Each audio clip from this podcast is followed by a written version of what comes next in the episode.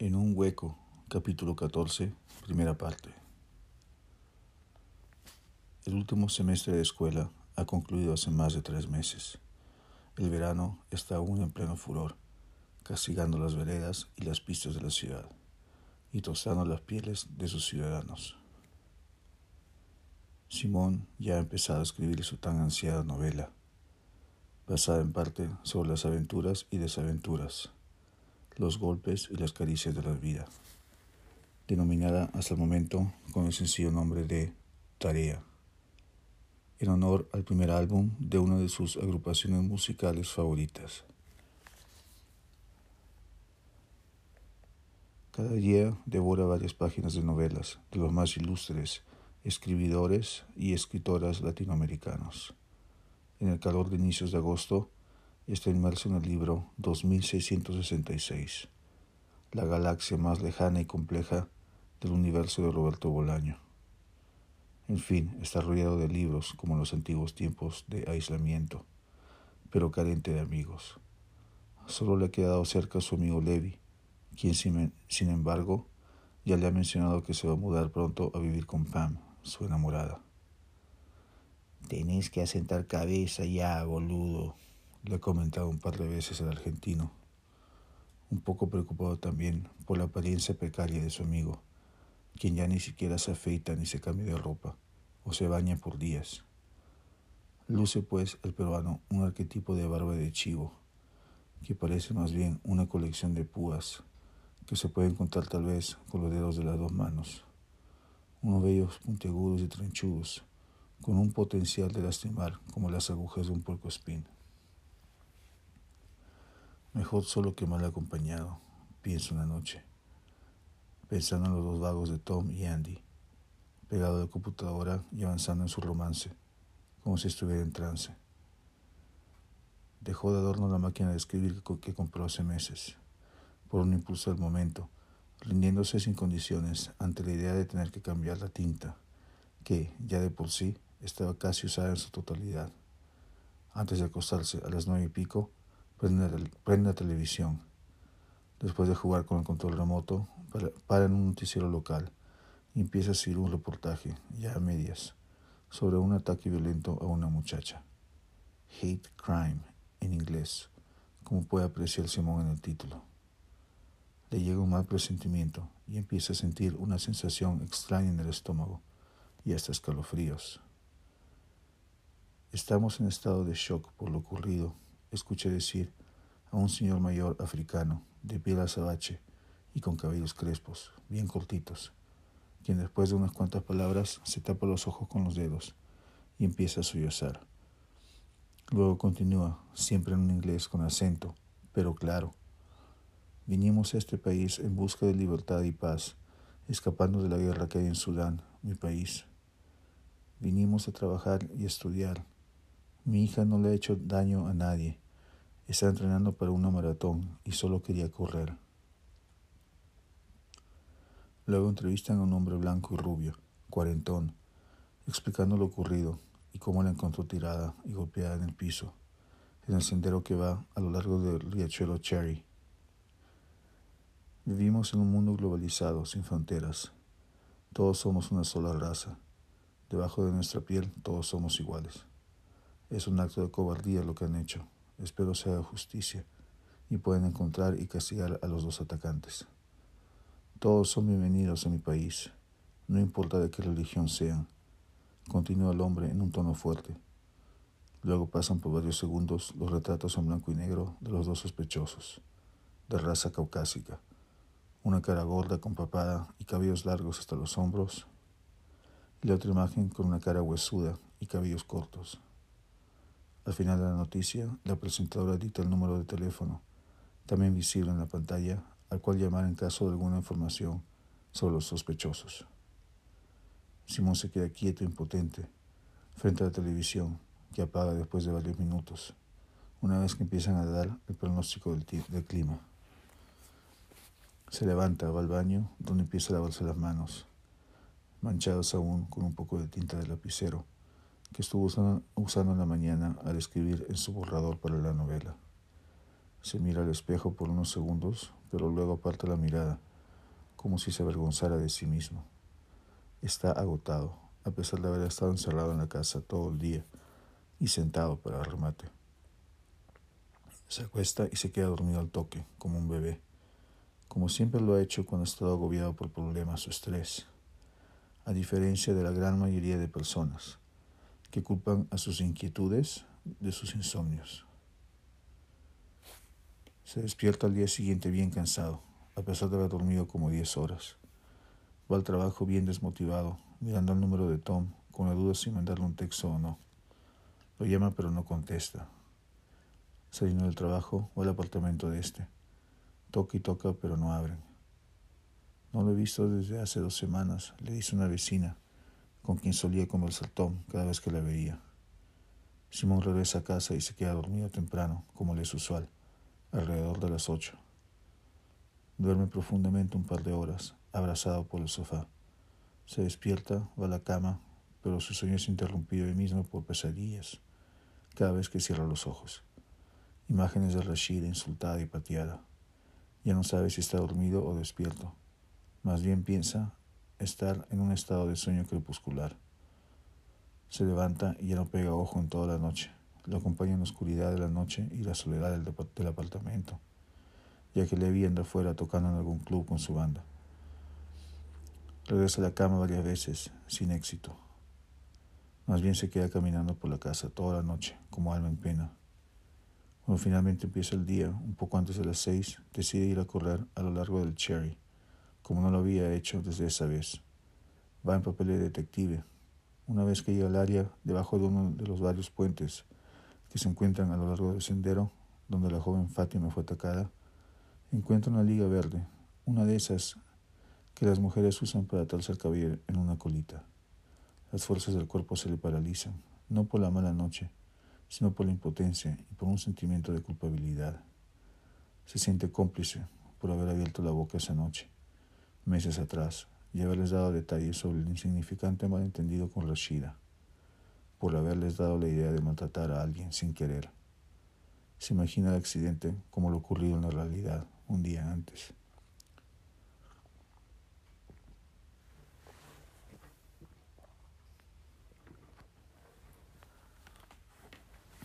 La joven diminuta corre por el sendero. Es delgada, de altura regular, frágil como una hoja de árbol. Alrededor de las cinco y media. Las mañanas de inicio de agosto como esta son frescas y tardan más en darse paso ante la oscuridad de la noche. La muchacha corre con las manos en alto, a la altura del pecho, como boxeadora.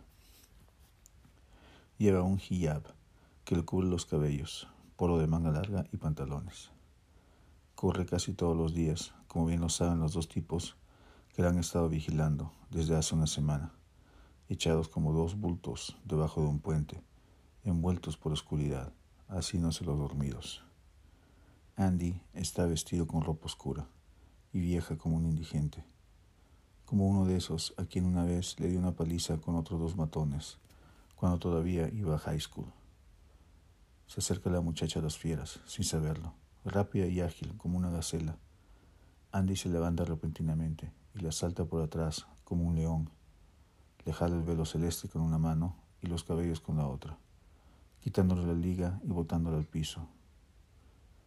No eres exactamente quien estábamos buscando, pero igual me quedo contento, le dice el hombre regordete. ¿Qué esconden debajo de esto ustedes? le pregunta, sujetando el velo en la mano y riéndose con una risa demencial. Tom, bien coqueado, como siempre últimamente, se pone delante de ella y empieza a rondar como una hiena para evitar que se vaya corriendo. La empuja y ella cae al suelo, donde es sometida a varias patadas de Andy quien no para hasta que escucha unos gritos de lejos por parte de un hombre, un trotador también, quien a pesar de estar en desventaja los ahuyenta y se acerca de inmediato a ayudar a la pobre muchacha, sumisa en lágrimas, más por humillación que por el dolor causado por cuatro costillas rotas. El hombre, el cuarentón que salió, el noticiero, llama al 911 desde su celular, mientras la joven no se mueve de esa posición fetal en la que la había encontrado hasta que llegan la ambulancia y los policías. En el camino de regreso a casa, Simón no deja de pensar en la víctima y en el abuso a todas las personas frágiles y débiles del mundo, que no pueden o son incapaces de defenderse, mujeres en gran parte de los casos. Las imágenes de la joven tratadora chocan y se intercambian con reminiscencias de su infancia.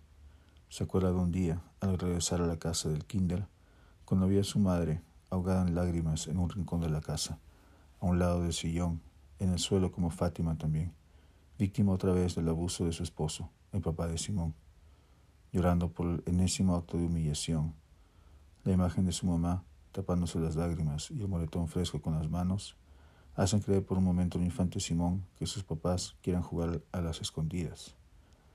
Va a buscar entonces a su papá, quien se encuentra en la cocina, y le invita a esconderse, ya que mami, según él, está contando. Mira a su papá, ausente mentalmente, sentado en una silla, mirando la pared, exhalando rápidamente como un boxeador después de doce rounds, a pesar de haber pasado solo por uno y con alguien que no era de su tamaño.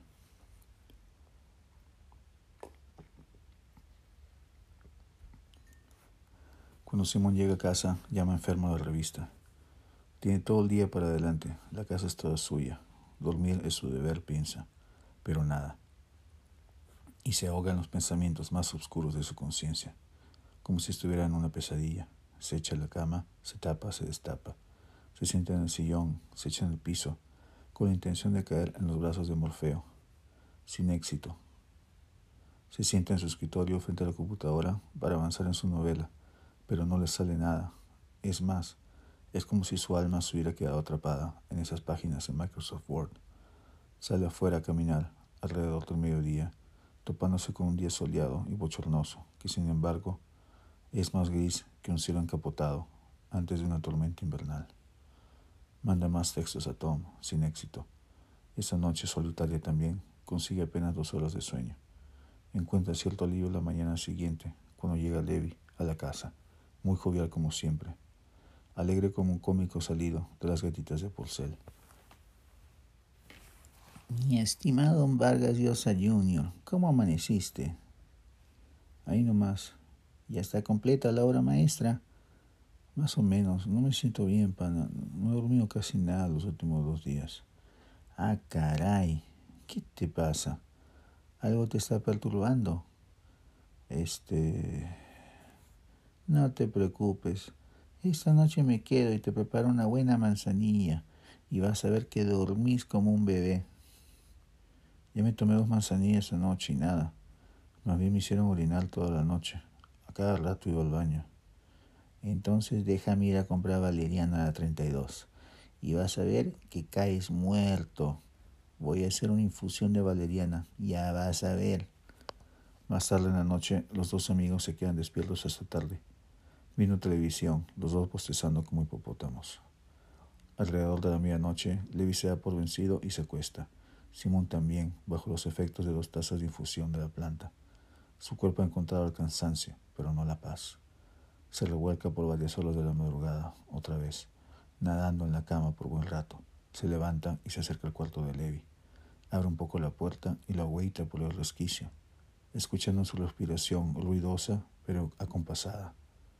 Se queda un rato observándolo, deseando dormir en paz como su amigo, en vez de ser el hombre agobiado en el que se ha convertido, vagando por los cuartos de la casa en la noche, junto a las almas en pena, a los doppelgangers, esos dobles fantasmagóricos de personas que se escapan de otros universos paralelos, o al demonio, ese monstruo cachudo y obeso, al que su madre, en una noche insomne al cuidado de un Simón recién nacido y enfermizo, aseguró haber visto sentado de perfil en una silla. Está a punto de interrumpir el sueño de su amigo, pero no lo hace y se retira a la computadora a buscar por internet consejos para conciliar el sueño. El resto de la madrugada es un alto y bajo de emociones. Por ratos piensa que nada vale la pena, que su cuerpo se va a debilitar a tal punto de encontrar la muerte por falta de descanso, que miles de situaciones hipotéticas van a hacer posible que le vaya muy mal o sea, que el peor de los casos es inevitable. En otros momentos piensa que todo va a estar muy bien, que lo que no te mata te hace más fuerte, que su cuerpo no necesita descanso, que se convertirá en miembro de un club exclusivo de personas a lo largo de la historia de la humanidad, que ya no durmieron, incluso prosperaron a pesar de la falta de sueño. Imagina la vida de Tai Ngok, ese anciano campesino vietnamita, que no ha pegado ojo desde hace más de 35 años, y se pasa los días cultivando arroz, arreando búfalos y tomando licor de arroz con los otros aldeanos, y las noches cuidando su terreno. O la vida del difunto norteamericano Al Herpin, sentado en su silla mecedora, leyendo el periódico hasta el amanecer, en la tranquilidad de una casa, en un suburbio perdido de Nueva Jersey. Alrededor de las ocho, Levi se levanta y se sirve una taza de café. Vistiendo una bata para dormir, verde. ¿Y eso? Le pregunta Simón por la bata, sonriendo. Por primera vez en varios días. ¿Por qué preguntas, pícaro? Ya te dije que me lo regaló Pam por mi cumpleaños. Y abuela boda. Ahora sí, fuera de broma. Le propuse el fin de semana pasado cuando nos fuimos a Glenwood Springs. ¿Y? Aceptó, boludo, le contesta Levi, poniéndose rojo como un tomate. Felicidades, le dice, dándole un ligero puñetazo afectuoso en el hombro. ¿Para cuándo la boda? Eh, falta, le contesta Levi, moviendo la mano derecha, de abajo arriba, y viceversa en el aire, como si lo estuviera levantando. Para el otro año. El próximo verano, cuando acabe su doctorado. Pero contame más bien tú. ¿Estás listo para contarme lo que te agobia? ¿Más café? le pregunta, mirando su taza casi vacía.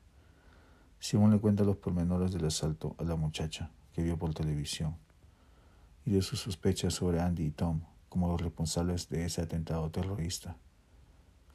Es por eso que Pam dejó a Tom hace dos años. Ya no era la misma persona que había conocido en un principio. Su consumo de drogas, causa consecuencia de su comportamiento errático, había incrementado. ¿eh? La gota que derramó el vaso de agua pasó cuando un día la agarró del cuello, imagínate, y la amenazó con darle una cachetada. ¿Por qué? ¿Qué sé yo por qué? Por una boludez, seguro. ¿Tú le pegarías a una mujer? Así como lo hicieron esos salvajes. No, pero me siento un cómplice por haberles contado del accidente con Rashida. Tú solo te desahogaste esa noche que te emborrachaste con ese gordo genocida de choripanes y ese, ese flaco muerto de hambre. Qué bonita pareja, hacen un diez, le dice Levi, abrazándolo. Vente para acá. De vez en cuando todos necesitamos un abrazo, un poco de cariño. Te estimo mucho, Simón, continúa apretándolo más. Tengo que ir a la comisaría a Tom. El bosquejo que salió en la tele se parece mucho a él. Tiene que ser él. Te acompaño. Si quieres, vamos a la tarde. Tengo que ir a trabajar ahora. Bueno. Simón se alista y maneja el trabajo, con un Honda Civic rojo del 94. Un carro desaltalado que casi no usa, prefiriendo montar en bicicleta o tomar el bus la mayor parte del tiempo. Al abrir la puerta de la oficina de la revista donde trabaja, escucha al dueño rajando de él con uno de sus empleados por haber faltado al trabajo dos días. Estos cabrones diseñadores, según ellos, se creen la última Coca-Cola del desierto. Buenos días, don Roque. Pues que tienen de buenos. Qué milanesas que no visteces. Disculpe, don Roque, estuve muy enfermo. ¿Cómo vas a estar enfermo si estamos en verano? Este... Bueno, a chingarle, cabrones. Tenemos que echarle los kilos para cerrar la revista a tiempo. Hoy nos quedamos hasta la medianoche si es necesario. Tienen hasta esa hora para mandar los archivos a la imprenta, dice don Roque, mirando al otro diseñador también. Oiga, don, este, tenía que hacer algo en la tarde. ¿Me da chance de salir un ratito? Hay mucho jale. Vas a tener que postergarlo, hijo, le dice don Roque Carvajal, un poco más calmado ya, y se retira. ¿Qué hubo, bro? Saludo el muchacho a Simón, sin voltear a mirarlo, con los ojos concentrados en el diseño de una propaganda.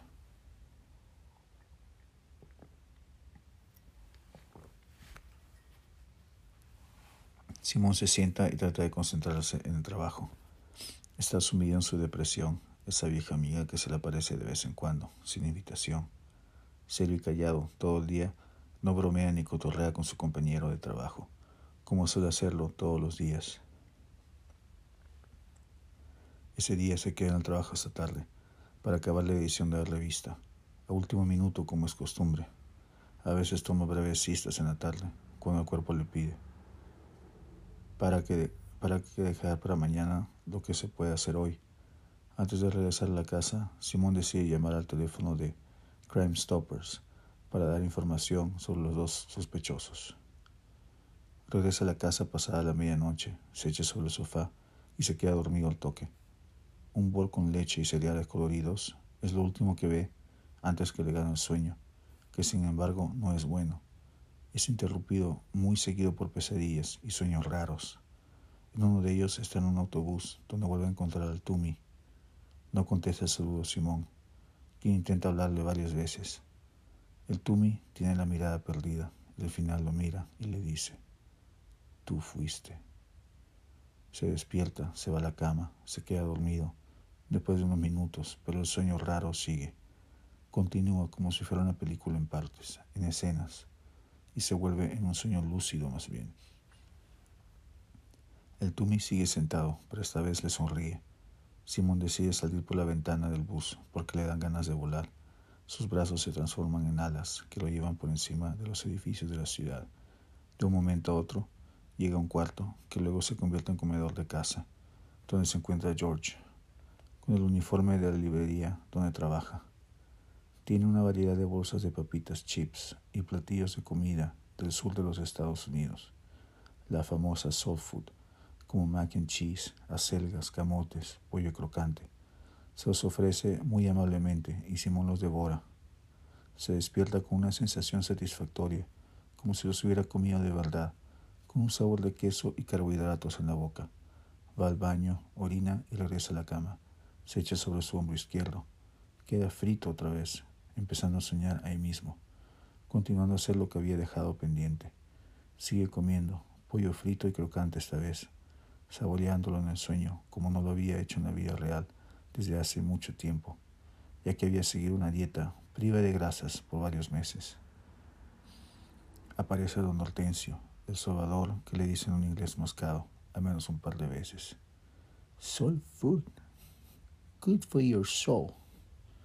Al mismo tiempo, Simón le está dando de comer sin parar, con una, cucharada a ti, una cuchara a Tiffany, la modelo de grandes proporciones, echada boca abajo, inflada como un globo, parecida a uno de esos personajes de la pandilla basura, caricaturas grotescas de los años 80.